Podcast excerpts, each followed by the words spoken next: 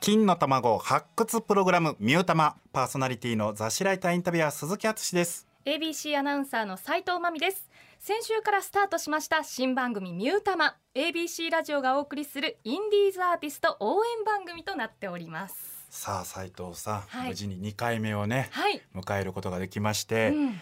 前回なんか良かったですね。1回一回目やなっていうなんかフレッシュさがね。うん、もうめちゃめちゃ元気もらいました、ね。私、うん、なんかこう、まあ、斉藤さんなんかまだ若いですけど僕なんか予想時過ぎてますからね。あ春ってこういうね。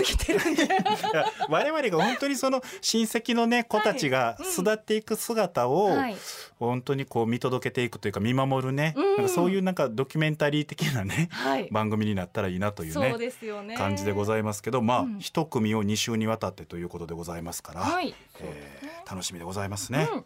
さあということで金の卵発掘プログラムミュータマ ABC ラジオがインディーズおよび新人アーティストの音楽活動支援を行う X とタッグを組んで金の卵となるアーティストを毎週ゲストに迎えその魅力を発掘していきます。今回のゲストは先週に続いてこちらのバンドです。はい、リネームボーカルの高木一生です。ドラムの山健です。よよろしくお願いします前回いかがでしたか？1回目出てもらいましたけど。いやもうめっちゃ楽しかったです。あ本当ですか？昔の話とかさせてもらって。いっぱい話して、もうスタジオも絶対作ろうって思いました。使ってほしい。そうですね、うん。もし先週聞いてない人がいたら、はいまあ何でも DIY でね、はい。えーはい。このバンドは16の時からね、うん。えー、コーナンとかでいろいろ買ってきて そこからスタートしてますからせっかくならそのねい。っはいぱい機材とかも買って、はい。スタジオを作ってね、はい。我々が見に行けるようにね。行きたいです行きねたいですよ、うん。嬉しいですよね。ケーキ買って行きたいです。よほんま親戚の人ほんま親戚ですよ。楽しそう。嬉しいよね。それ。嬉しくて嬉しくて。いやもうそうですよ。だからまあ2週目もねいろいろとよりはい。掘り下げて、そうですね。いろんなお話をね、うん。楽しんでいきましょう今週も。はい、よろしくお願いします。はいお願いします。さあ今回もリネームの高木さん山健さんとお送りしていきます。さあそれでは一曲お送りしましょう。はい、リネームでフィルム。私を構成する5枚略してワタファイブ。一昔前に SNS でよく見たよく聞いたアルバムを上げてアップする私を構成する9枚。これをオマージュした私を構成する5枚略してワタファイブ。番組の尺上9枚は多いので5枚にしてゲストの音楽的ルーツを掘り下げていきます。これあの9枚やから33で綺麗にねジャケが並んでるんですけどこれ5枚にしたらもうガタガタになるんですけええ綺麗ど、ですよ。そうです。9枚聞きたいんですけどね。9枚聞きたいけども。聞きんですけどね、はい。そうですよ。ということで、はい。えーリネームのお二人に挙げてもらいましたけれども、うん。はい。えっとそれぞれじゃあえっとどれを選んだかっていうのを教えてもらってよろしいでしょうか？はい、えー、僕が選んだのは、えー、Five Seconds of Summer の She Looks So Perfect という曲です。はい。そしてじゃあ一旦一回全部聞きましょはいうか。、えっと、もう一つが The 1975というバンドの Sincerity is Scary という曲です。で、もう一つが Inhaler というバンドの When It Breaks という曲です。うんはいはい。はいそして山健君は？はい、僕が選んだのが、えー、キリンジの、えー、スイートソウル EP という EP ですね。うんと、えー、曲なんですけど、えー、ハンプバックのリリーという曲です。うんこれは見事に分かれましたね。そうですね。あの、はいもうメンバー3人とも普段から聴いてる音楽のジャンルが全然違うはで意外ですバラバラで本当にあの車移動の時とか、はい。あの全員免許持ってるんで、はい。運転できるんですけど運転してる人がかけたいやつをかけるっていう音楽をかけるっていうルールで、うん。でも本当に音楽聴いたら誰が運転してるか分かるっていうぐらいそうですね。みんなバラバラで、今日いないギターの相馬はヒップホップとかラップをよく聞くんで、もう全然違うんですよ。むちゃくちゃ分かりやすく。そうです本当にだってね今日の二人でももうねまず簡単に言うと、はい。海外と日本っていう,、そうですね、はい。分かれ方がしてますけどこれは伊勢君はまずこの海外のバンドたち、はい。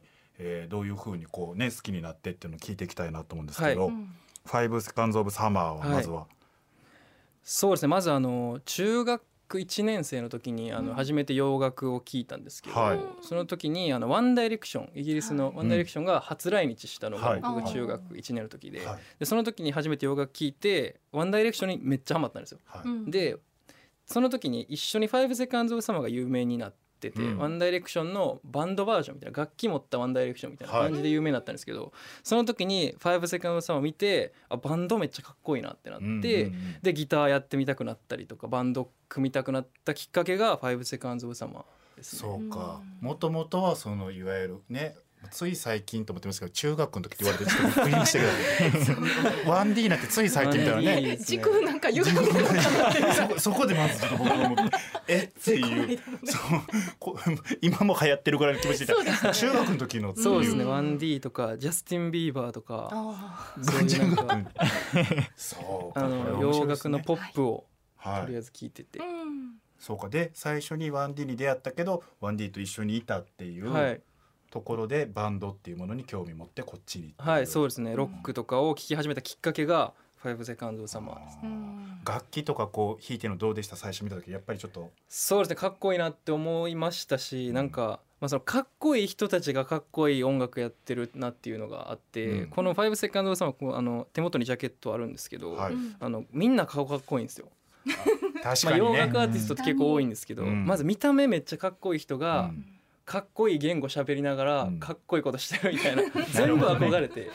で、か、まあ、それで英語も結構好きになって勉強したりしたっていうのもあるんですけど。これはだからやっぱ世代の差もありますよ。我々世代の時はやっぱりその髪の毛長くてね、うん。ちょっとお風呂入ってないんじゃないかぐらいのね、でネルシャツ着てジーパンボロボロのジーパンみたいの かっこいいって思ってたけど、やはい。っぱりちょっとそのもう令和近くになるとシュッとしたね。またシュッとまあ確かにどうですか斉藤さんこれま女子の目から見ても。全員モデルさんかなっていうぐらいかっこいいですねかっこいいんですよねえこんな子たちはバンドしなかったですからね。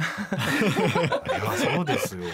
そこにそうかそこっからが入りやと面白いですね。そうですね。うんそして、えー、2バンド目もじゃあ教えてもらっていいはい「ですか？The 1975」なんですけど、このバンドはまあ音楽続けてきている中で途中から結構ハマったっていう感じで、この特に「センシアリティ・スケアリ」っていう曲は、うん。結構なんかロックとポップとジャズ合わせたみたいな曲で、うんはい。結構自分にとってし新鮮で,、でうん1975っていうバンド自体が結構いろんなジャンルの音楽をやるんですよ。そうですでね。いろんなジャンルをやりつつもらしさがあるというかうん。1975っぽさがあるっていうのがすごいかっこいいなと思って、うん。そのまあ曲作ってる人側からしてあすごい尊敬できるバンドでうん。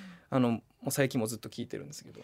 あのすごい爽やかな曲もあれば、なはい。かなかなかこうおどろおどろしい感じのあ怖めのね。ねはい激しめの曲があったりとあかー、す。ごいいろんな面が幅がすごくて。なんかすごいですよね、はい違う人やってるんちゃうかみたいな。そうなんですそうか。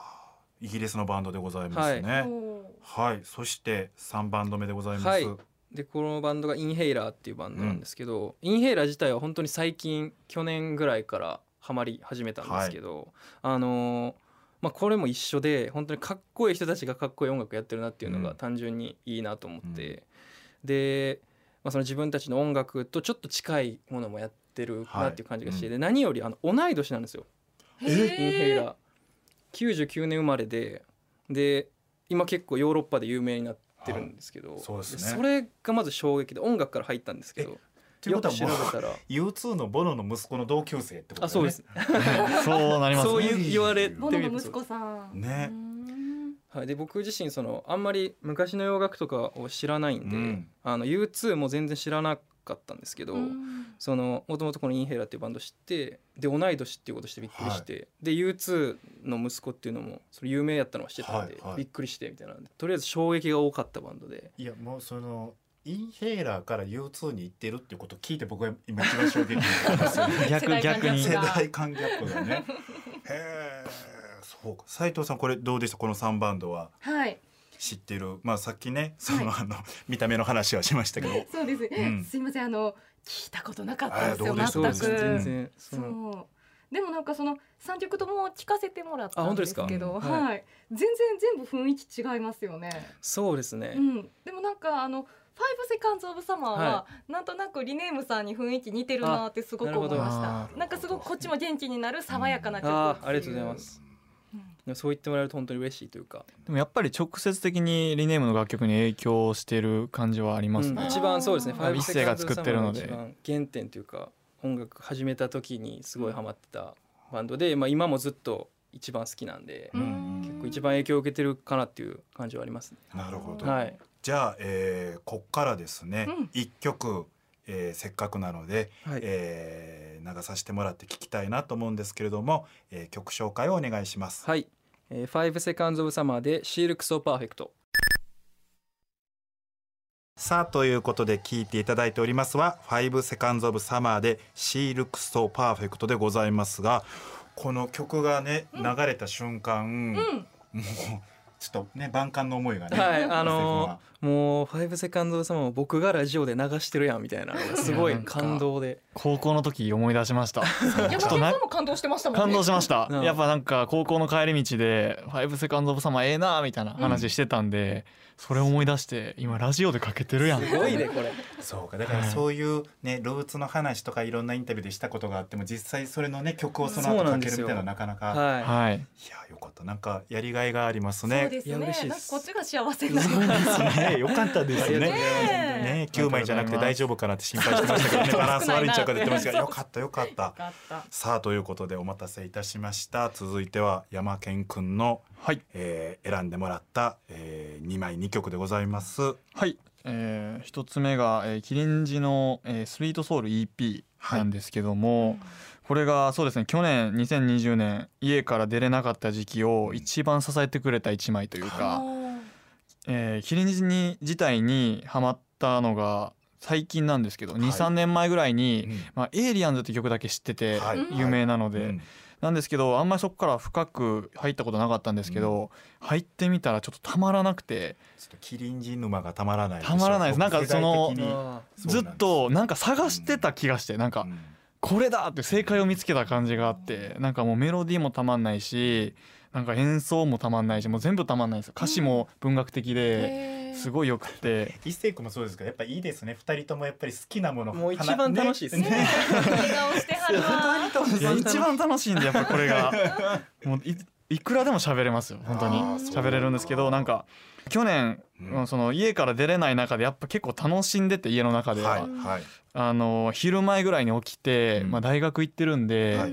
な行ってるというか去年はウェブウェブで授業だったんですけど昼前ぐらいに起きてウェブで授業を受けてで去年おうちサウナっていうのにハマっててなんか夕方ぐらいにあのお風呂を沸かすんですよ。うん。でお風呂を沸かした上であのお風呂でビニール傘をさすんですね。はいそしたらなんか湿気でモワモワってなって、はいはい。その傘の中がなんか覆われるんですよ膜みたいな、はい。湿気の膜みたいな。光景めっちゃおもろいやん。そうなんで僕あのお風呂でビニール傘さしてて。いやもうそんなにリネームは何から何まで DIY するんです。かサウナまで作っちゃうのそうなんですサウナまでス作っちゃって。タジオすぐ作れるわ。サウナ作れるんやったら大丈夫。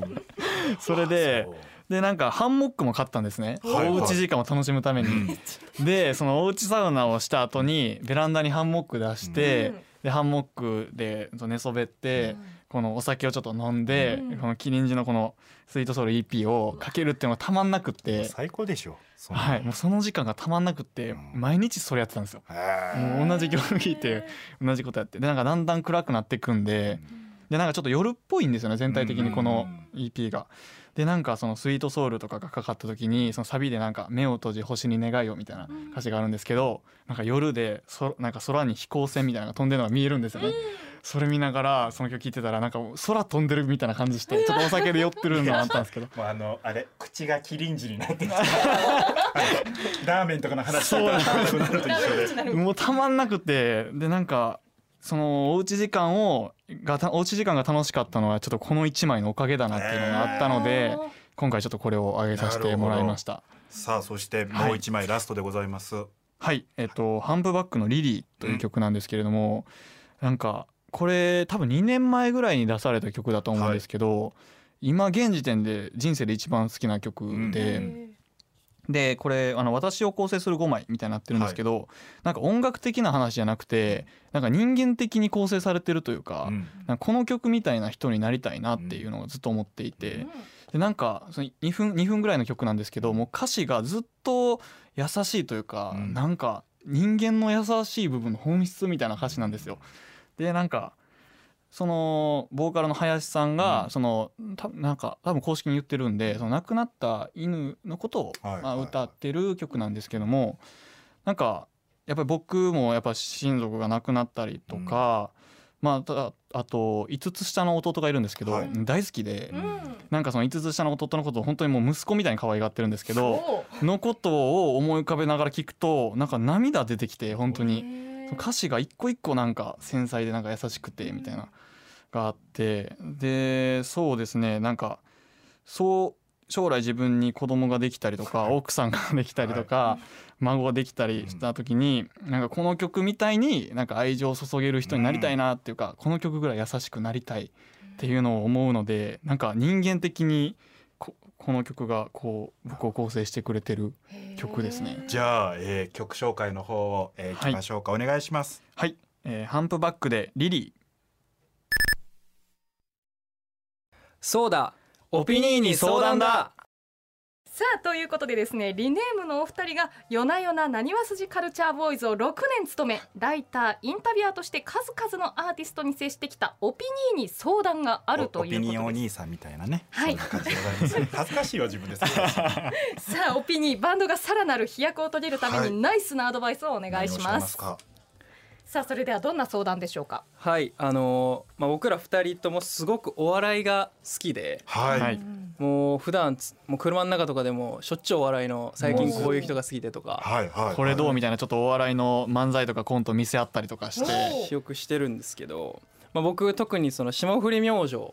がすごく好きで、ABC ABC そうなんですねえやよってますよ。それもすごい嬉しくて、はいここ来てはるんかなとか思ったらもうすごいワクワクして はい。たんですけどもうそういうお笑い芸人の方とかにこう僕らの音楽が届いたら最高やなっていはい。つも思ってるんですけどこうどうやったらお笑い芸人の方に僕らの音楽届けれるんかなっていうのをちょっとでも斉藤さんこういうのっていい意味ですぐ業界ね話そうですよ。本当ですか？うん、ね。多分あのそこに。この辺にいる人たち何かしら絶対関わってますからね。マジですか。なんか本当ですよやっぱりバンドやる上で一つのモチベーションなんですよね。それこそお笑い芸人さんもそうだしうん。ちょっと憧れの人テレビの中の人とかには会いたいみたいなのがそうですよ。ん。一つのモチベーションなので届けたいですね。どうやったらいいですか？いやもうだってすぐでしょ？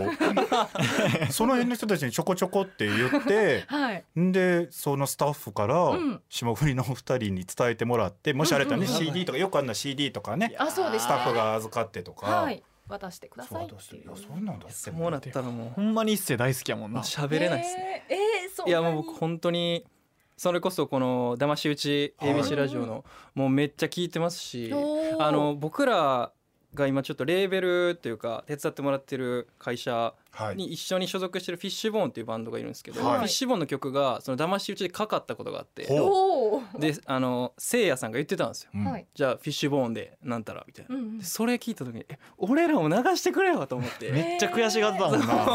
ちゃ羨ましかったんですよね。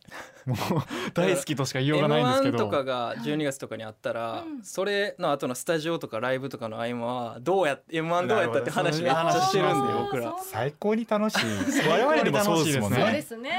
そうか。いやだからそれで言ったら M1 グランプリをうん。ね制作してんのはこのはい。ABC そうですね。そうですね。いやほん。そうですね。もうちょっと届いてほしいですね。僕らはもう頑張ってこう関われるようになりたいというかこう芸人さんと。あギニさんとはい。M- M1 かと思あってそれはもっとさんの差を狙ってるんかと思っての話二足のわらじで。もうびっくりすごいでかいこと言ってると思って M1 のテーマを僕らがやるってなったらちょっとこのラジオもう一回流してください。いやほんまです こんなん数年前に言ってましたみたいな。いやすごいだって熱量で。M1 がうん終わった後にいつもほらドキュメンタリーがあって、うん。アナザーストーリーがあって、うん。あそこに毎回ほらちょっとバンド系とかね、そういうライブハウス系の人たちが選ばれるから、はい。はい。ほんまにね近い将来。そうですよ。いやそう毎年泣いてますからねアナザーストーリーと 本当に。いや尺が足りないねこれね。ね。本当いいアナザーストーリーの話したら我々がも本当に。うもう涙なしでは見れない見れないですよね。ね。ちょっとあそこが本当にアナザーストーリーがなんかねやっぱいいんすよね。これはもう何としてでもちょっと斉藤さん我々頑張ってこのねこの後も ABC いますから、はい。えー、会った業界の人たち関係者に言ってリネームっていうねちょっとうちの親戚の子なんですけど、親戚じゃないとでもう出たいんですわっつってうん。なんとかよろしくお願いしますって言って、はちょっと斉藤さんの方も根回しを。そうですね私もしっかりしておきます。バラエティ嬉しいです。担当のディレクターさんたちに。そうですね。バラエティー出てますからそうですよね。ありがとうございます。今から緊張してきた。まだないさあということでリネームのセブンティーンを、えー、聞いていただいておりますということでございます。はい、ちょっと2週じゃ足りなかったですね斉藤さんね。そうですねまだまだ喋りたいですねそうですね。全員がねアナザーストーリーの M1 の話で泣きそうになってましたよね。ここから30分は余裕でいきます余裕でいきますね。本当コロナがなかったら今すぐねどっかねご飯食べに行きたいぐらいね。ねえ焼肉を嬉しい若い子には焼肉食べさせてあげたい本当に。ということでございます。はい。金の卵発掘プログラムミュータマそろそろお別れのお時間です。2週にわたってゲストに来てくれたリネームのお二人ありがとうございました。ありがとうございました。いや本当寂しいですけれども。寂しいですね。うん。でもこれからまたどんどんどんどん活動がありますから、はい。近々で近々で言うとうん。何かこう、はい。ライブ的な告知とかっていうのはどんな感じでしょうか？はい、えー、5月の1日にですね、えー、ジャイガンティックミュージックタウン2021という、えー、サーキットイベントに出演します。はい。あの梅田のクワトロとかジーラとかはい。で行われるサーキットに出演するので、ぜひ、えーお越しください。はい、はい。トラップとかバナナですね。はい、さあこの番組では皆さんからのメッセージをお待ちしています。番組の感想知った激励やおすすめのインディーアーティストなども教えてください。宛先は e メールは egg アットマーク abc 一0 0 8 com egg アットマーク abc 一0 0 8 com ABC ラジオのホームページからも送れます。アドレスは abc 一0 0 8 com abc 一0 0 8 com です。ツイッターも開設予定ですのでお楽しみに。ということでミュータマお相手は斉藤真美と雑誌ライターインタビュアー鈴木敦とリネームの高木一生と山県でした。